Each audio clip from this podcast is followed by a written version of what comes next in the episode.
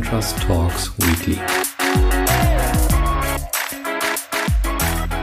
So, liebe Hörer, willkommen zurück bei einer Brand Trust Talks Weekly Folge. Ihr hört es, ich bin ein bisschen erkältet. Also wenn es den ein oder andere Mal einen Huster gibt zwischendurch, dann bitte ich das zu entschuldigen. Trotzdem habe ich natürlich wieder einige schöne Themen für euch rausgesucht aus der Markensicht und Markenbrille. Es geht viel um Sport diesmal, muss ich dazu sagen. Ich habe Gewinner, Verlierer dabei und ich habe unglaubliche drei Fundstücke diese Woche. Los geht's. Wie angesprochen wird es sportlich und die erste Marke, die diese Woche im Fokus bei mir ist, ist die Marke Peloton. Also die ist bekannt für die Spinning Bikes, die äh, untereinander vernetzt sind. Das heißt also, du kannst zum Beispiel zu Hause dich auf so einen Bike von Peloton setzen, die locker so 2000 Euro kosten und bist eben mit anderen Leuten vernetzt, kannst da also das Fitness äh, Center-Gefühl trotzdem auch zu Hause haben, wenn dort gemeinsam auf einem Spinning-Bike gesessen wird. Und die haben natürlich nicht erst im Lockdown extrem an Beliebtheit gewonnen, sondern waren auch schon vorher erfolgreich. Trotzdem sind sie jetzt gerade nochmal verstärkt in den Medien, weil, da, weil der Lockdown natürlich wunderbar zu deren Produkt passt. Die Marke sitzt eben in diesem extrem wachsenden Markt des ähm, Connected Fitness, wie das Peloton selber nennt. Und es ist schon interessant, weil gerade alle großen Marken eigentlich in diesen schon einsteigen oder eben schon sind. Also Apple, aber auch Google zum Beispiel sind in diesem Markt schon vorhanden. Bei Peloton wiederum hat man das Produkt nun erweitert und zwar um einen drehbaren großen Bildschirm. Jetzt denkt man so, okay, warum erzähle ich das? Für mich ist das insofern spannend, weil es eine kleine Innovation ist, die die Marke wiederum dazu befähigt, in weitere Sportarten zu wachsen, wie zum Beispiel Muskeltraining oder Yoga. Das heißt, du drehst diesen Bildschirm, kannst dann auf einer Matte trotzdem mit anderen Leuten gemeinsam Training machen und das ist einfach interessant, dass das Produkt trotzdem irgendwie die Grenze bleibt. Das heißt also, Peloton bleibt bei seinem Spinning Bike, erweitert es aber mit einer einfachen Innovation und bleibt so seinen Markengrenzen ähm, eben irgendwie treu. Und das finde ich dann ganz spannend, wie man eben seiner Grenze treu bleibt, aber dass ich trotzdem erweitern kann in andere Märkte. Zweites Beispiel heute im Fokus, äh, beziehungsweise diese Woche im Fokus, das Co-Branding zwischen Lego und Adidas. Die beiden Star-Brands, Adidas und Lego, haben nämlich einen gemeinsamen Sneaker rausgebracht. Der sieht echt äh, total cool aus, müsst ihr euch mal anschauen. Und das ist natürlich wieder so ein erneutes Beispiel für einen Co-Branding zweier großer Marken. Also bei Adidas hat das ja auch schon fast Tradition, immer wieder Marken zu finden, mit denen man dann gemeinsam einen Sneaker rausbringt. Und die Geschichte zu diesem Sneaker-Drop ist eigentlich schnell erzählt. Man muss sich die App runterladen von Adidas, dann kann man an einer, Verlosung teilnehmen und muss, wenn man gewinnt, dann trotzdem noch 128 Euro berappen. Also Exklusivität, Limitierung sind natürlich da trotzdem nicht weit, wenn die zwei großen Marken kooperieren und, und machen da diesen ganz besonderen Reiz auch nochmal auf. Und wenn ihr jetzt denkt, ach ja, so Co-Branding, das klingt für mich auch interessant, für meine Marke auch interessant, da habe ich euch mal jetzt so die drei goldenen Regeln für ein wirksames Co-Branding rausgesucht. Nämlich erstens, passen die beiden Marken vom Status und der Reputation gut zusammen. Zweite Regel, entsteht denn für die Kunden ein Vorteil aus der Kooperation? Und dritte Regel, entsteht für die Marken ein Vorteil. Und alle drei Regeln sind hier jeweils erfüllt, weil natürlich zwei Starbrands hier kooperieren.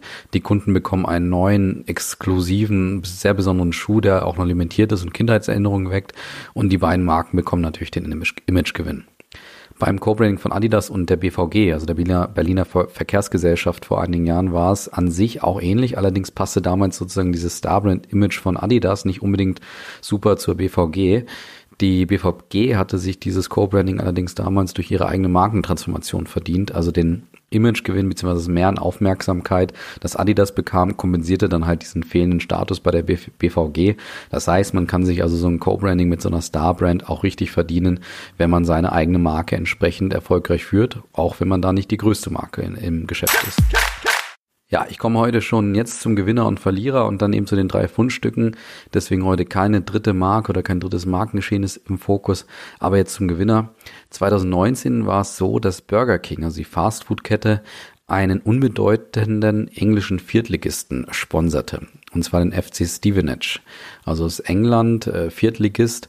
Und man könnte jetzt erstmal sagen, naja, dieses Sponsoring passt irgendwie überhaupt nicht zur Weltmarke Burger King, dass die sich irgendwie wirklich einen der schlechtesten Vereine in der vierten Liga in England äh, raussuchen.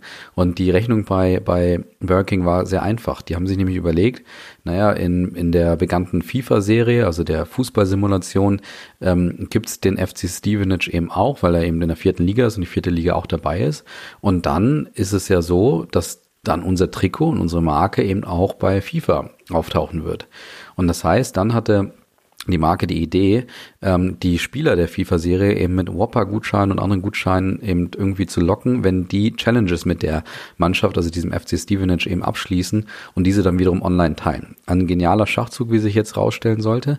Nämlich nicht nur ist das Trikot ausverkauft, was gut ist für den Club selber, sondern auch die unbedeutende Mannschaft wurde eben zu einer meistgespielten Mannschaft online und mehr als 25.000 Tore wurden jetzt online geteilt. Das heißt also echt ein genialer und vermutlich vergleichsweise billiger Schachzug, um eben in dieser Gaming-Community Attraktivität zu gewinnen und Fans aufzubauen. Von daher diese Woche der Gewinner.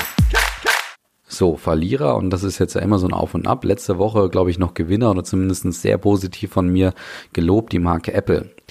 Die haben nämlich, also ist auch die Frage, wie viel sie dafür können, aber die haben diese Woche das Problem, dass sie exklusiv mit dem iPhone 11 bei Aldi verkauft werden. Ähm, und das ist jetzt an sich nicht unbedingt was riesig Neues, denn vorher gab es auch schon mal Refurbish oder auch die Billigvariante von vom iPhone bei Aldi zu kaufen, aber ein der neues iPhone, das schon irgendwo noch zum Flaggschiff gehört der Marke, gibt es jetzt eben bei, bei, äh, bei Aldi zu kaufen. Und was wir feststellen müssen, wenn immer solche Premium-Luxusmarken oder sag ich mal wirklich Marken, die ein gutes Image haben, bei Aldi verkauft oder verramscht werden, dann tut das der Marke auf lange Sicht eigentlich nicht gut. Also viele Niedergänge von Marken begannen zum Beispiel mit eben genau dieser unnötigen Ausbreitung, was die Distribution angeht. Ich denke mal, soweit wird es bei Apple nicht kommen. Da könnt ihr, wie gesagt, nochmal in letzte Woche reinhören, was ich dazu Apple gesagt habe. Aber trotzdem iPhone bei Aldi, das passt nicht. Und deswegen Verlierer für mich Woche. Ja, komme ich jetzt zu den drei besagten Fundstücken. Und das erste Fundstück ist von Ajax Amsterdam, ein Fußballclub aus den Niederlanden. Und der Ajax Amsterdam ist wahrscheinlich die internationale Talentschmiede und wahrscheinlich die Talentschmiede schlechthin. Klarer Spitzenclub in, in den Niederlanden. Und äh, bei Ajax ist es so, die verkaufen immer in regelmäßigen Wellen die Spieler, die sie selber in der Akademie ausgebildet haben, eben für Millionenbeträge zu den äh, arrivierten Topclubs, die man so kennt. Und dieser Tage war es dann eben der Mittelfeldspieler Donny, Donny van de Beek, der sich zu höheren Berufen fühlte und zu Manchester United wechselte. Und jetzt könnte man in Ajax, aus Ajax-Perspektive natürlich Trübsal blasen oder beleidigt sein, dass wieder ein Eigengewächs irgendwie das Weite sucht, aber nicht so Ajax. Ajax. Am letzten Arbeitstag haben sie ihn erstmal mit einem unglaublich emotionalen schönen Video verabschiedet. Ich habe das Video auch unten in die Show Notes gepackt, sondern auch mit einer Anzeige in einer Zeitung, wo der CEO und der ehemalige Spitzentorwart Edwin van der Sar von Ajax eben den Spieler verabschiedet. Und zwar mit einer wunderschönen Anzeige, wo er darum bittet, also Manchester United darum bittet, gut auf ihn aufzupassen und ihm doch seine Träume zu erfüllen. Und das Bemerkenswerte daran aus Markensicht ist erstens, Ajax kennt offensichtlich seine Positionierung als Talente-Club, als Ausbildungsclub wunderbar äh, genau und auch seine Identität da sehr genau. Ähm, zweitens, Ajax drückt eben genau diese Werte und seine Positionierung mit diesem Handeln, mit dieser Anzeige, aber auch mit dem Video, mit dieser Art des Verabschiedens auch aus und macht sich damit ja noch auch wieder attraktiv für die nächsten Talente, die ja in immer jüngerem Alter gerade verpflichtet werden. Und da ist natürlich so eine Art Verabschiedung ja schon ein gewisses Lockmittel vielleicht, weil man dann weiß, okay, wenn ich da als Talent hinwechsel, dann wird sich gut um mich gekümmert. Und das dritte ist, ähm, Ajax bekräftigt oder denkt da wieder an so einen Spruch, ähm, den ja meine Kollegin Jasmin Rubner mal geprägt hat und die gesagt hat, ja, der letzte Arbeitstag ist eigentlich der wichtigste Arbeitstag im Leben eines Mitarbeiters und so ist das bei Ajax mit dieser Art der Verabschiedung eben auch. Zweites Fundstück diese Woche ist Ben Jerry's. Und zwar zeigt Ben Jerry's wieder einmal Haltung und zwar im politischen Rahmen. Klimawandel, Rassismus, also der, der Premium-Eishersteller hat das ja immer wieder jetzt schon gemacht in der Vergangenheit und bezieht immer wieder Stellung und polarisiert dadurch natürlich vermutlich auch. Und diesmal geht es natürlich um die Geflüchteten in Moria. Und Ben Jerry zeigt Unverständnis für das Handeln der Politik, äh, zum Beispiel in Deutschland, dass sie die Geflüchteten so lange in Moria ausharren lassen und dort nicht sofort etwas tun, dass sie in die sicheren Städte die ja signalisiert haben, welche aufzunehmen, ähm, dass das nicht sofort in Gang gesetzt wird. Und auf der Webseite von Ben Jerry's kannst du jetzt und hast du die Möglichkeit, Mails zu schicken an eben diese verantwortlichen Politiker. Und bisher waren es schon über 130.000 Mails, die eben von Ben Jerry's an die Politiker gesendet wurden. Dass Marken Haltung beweisen sollen. Das hat man irgendwie schon mal gehört in den letzten äh, Wochen, Monaten, Jahren vielleicht auch. Und bei Ben Jerry's ist aber das Entscheidende, dass die Marke das aufs Neue immer wieder beweist und das seit Jahrzehnten schon tut. Also Haltung zu beweisen, sich aber auch für das Wohl und Wehe der Gesellschaft einzusetzen. Also über Stiftungen, Unterstützung von Kinderhilfswerken oder auch den eigenen Bauern, die eben mit ihnen kooperieren. Und daher sind natürlich diese aktuellen Leistungen oder dieses aktuelle Verhalten auch sehr glaubwürdig. Und die Konsequenz ist im Optimalfall natürlich irgendwo auch klar. Die Marke polarisiert, indem sie ihm ihre Werte und Haltung klar vermittelt. Und das führt im, im Kühlregal dann natürlich im Optimalfall zu einer Anziehung von einer bestimmten Zielgruppe, aber auch zu einer Abstoßung von einer Zielgruppe, die vielleicht die Marke nicht unbedingt kaufen soll. Und ähm, was noch immer interessant ist, das nenne ich jetzt auch zum wiederholten Male, ist, dass die Marke sich eben schon über nicht mehr die reinen Produktleistungen definiert, sondern eben über eine übergeordnete Bedeutung. Und das ist gerade notwendig, wenn man natürlich sechs Euro für einen Eimer Eis haben möchte, dass man da was anderes in den Vordergrund stellen muss und über andere Art und Weise anziehen muss, als nur über die reine Produktleistung, sei es den leckeren Geschmack oder auch die Zutaten. Drittes Fundstück diese Woche ist der Wahlwerbespot von Joe Biden. Ist vielleicht sogar einer der kürzesten Wahlwerbespots, die es bisher gab in der in dem Wahlkampf zwischen Biden und Trump.